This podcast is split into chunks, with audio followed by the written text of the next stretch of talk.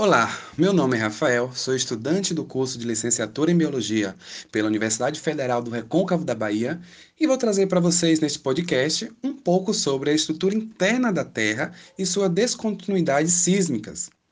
Bem, o interior da Terra era conhecido como um local inacessível, um mundo inferior de escuridão, fechado para os olhos humanos. Isso não é mais entendido atualmente. Os geólogos podem olhar para o interior da Terra através das ondas de terremotos e outras fontes sísmicas. Os terríveis abalos dos terremotos podem causar destruição. Entretanto, essa mesma energia pode ser utilizada para iluminar o mais profundo interior da Terra, permitindo aos geólogos construir imagens tridimensionais acerca das camadas internas do nosso planeta. A crosta terrestre é a camada mais externa da Terra e é considerada a camada mais importante, uma vez que nessa camada superficial são desenvolvidas atividades humanas, assim também como são registradas as ocorrências de diferentes fenômenos geográficos.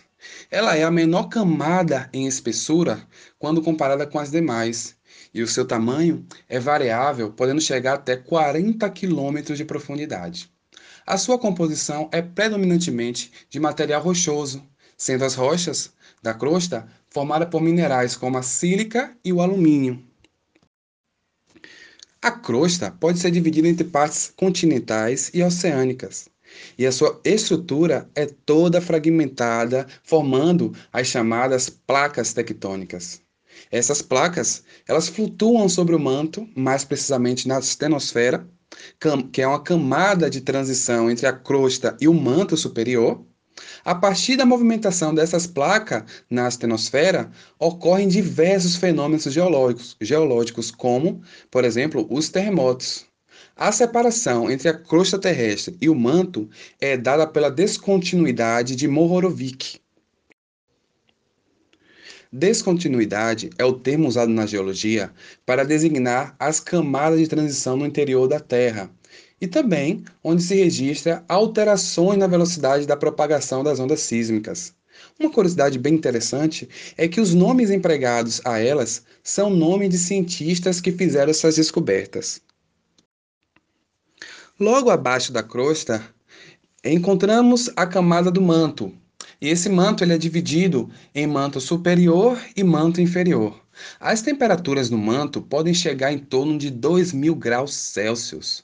No caso do manto superior, essas rochas possuem um estado pastoso em razão do calor que irradia do manto inferior e posteriormente do núcleo. É a partir do manto superior que o magma é expelido pelos vulcões. O manto superior é responsável ainda pela movimentação das placas tectônicas que formam a crosta terrestre. Já em relação ao manto inferior, a sua estrutura é basicamente líquida, uma vez que as rochas presentes nessa camada se dissolvem em razão do calor proveniente do núcleo. A, descontinuidade de Gutenberg marca a passagem do manto inferior para o núcleo. O núcleo é a camada mais interna do nosso planeta. Ele é basicamente formado por ferro e níquel, sendo dividido em núcleo externo e núcleo interno. A parte externa do núcleo possui temperaturas próximas a 3.000 graus Celsius e possui uma composição líquida em razão das altas temperaturas registradas no interior da Terra. Já o núcleo interno, apesar de registrar temperaturas de até 6.000 graus Celsius, é sólido devido à alta pressão no ponto mais interno da Terra. A descontinuidade de Lyman faz separação entre o núcleo externo líquido e o núcleo interno sólido. Essa é a camada menos conhecida do planeta, já que, em razão das suas características naturais e limitações técnicas, é a camada mais difícil de ser estudada. O núcleo é apontado por muitos cientistas como ponto de origem do magnetismo terrestre uma vez que a sua movimentação gera uma corrente elétrica, resultando na formação de um campo magnético. Bem, pessoal, esse foi o nosso podcast falando sobre as estruturas internas da Terra e as descontinuidades sísmicas. Até uma próxima!